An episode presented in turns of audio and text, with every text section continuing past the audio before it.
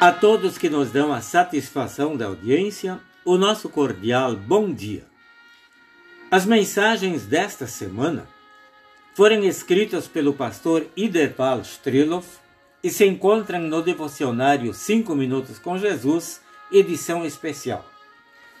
O texto para a meditação deste dia se encontra no Evangelho de João, capítulo 12, versículo 15. Povo de Jerusalém, não tenha medo Veja, aí vem o seu rei montado num jumentinho. Com a entrada de Jesus em Jerusalém, começa a última semana da sua vida na terra. São seis dias intensos, nos quais a dor e o sofrimento de Cristo ficaram evidentes.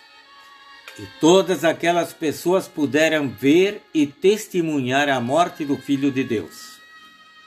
Antes disso, porém, Alguns episódios marcantes conduzem a história e o plano de Deus para um desfecho sem igual, no qual temos a maior e mais pura prova de amor.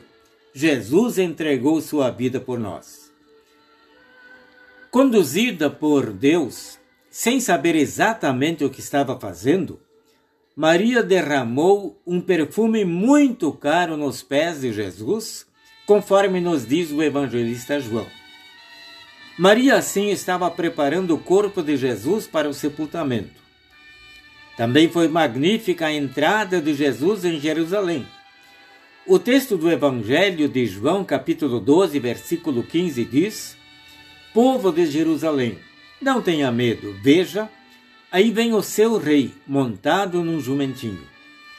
Nosso Salvador é um rei que veio montado num jumentinho.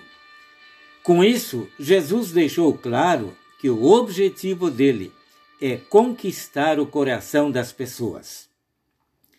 Esses dois episódios escritos por João nos mostram que Jesus é um rei diferente. O que ele mais quer dar aos seus súditos são as bênçãos espirituais. Essas são essenciais para que alcancemos a vida verdadeira. Para tanto, é preciso que a guerra entre nós e Deus seja desfeita pelo perdão dos pecados, para que assim a paz reine soberana. E Jesus deixou claro que isso é somente possível por meio da morte e ressurreição do Filho de Deus. O Rei da Paz é humilde e acaba com o nosso medo. Essa era a mensagem para o povo de Jerusalém. Jesus é o Rei que veio nos salvar.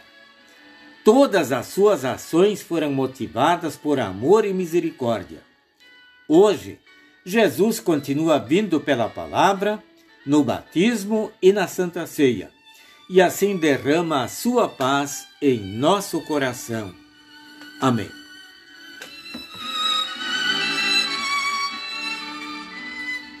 Oremos. Senhor Jesus, obrigado por teres morrido por mim. Obrigado pela tua ressurreição, que é a certeza da minha salvação. Ajuda-me a crer na paz através do perdão, para que eu possa vivê-la com Deus e com o próximo. Amém. Desejamos a todos uma abençoada Semana Santa.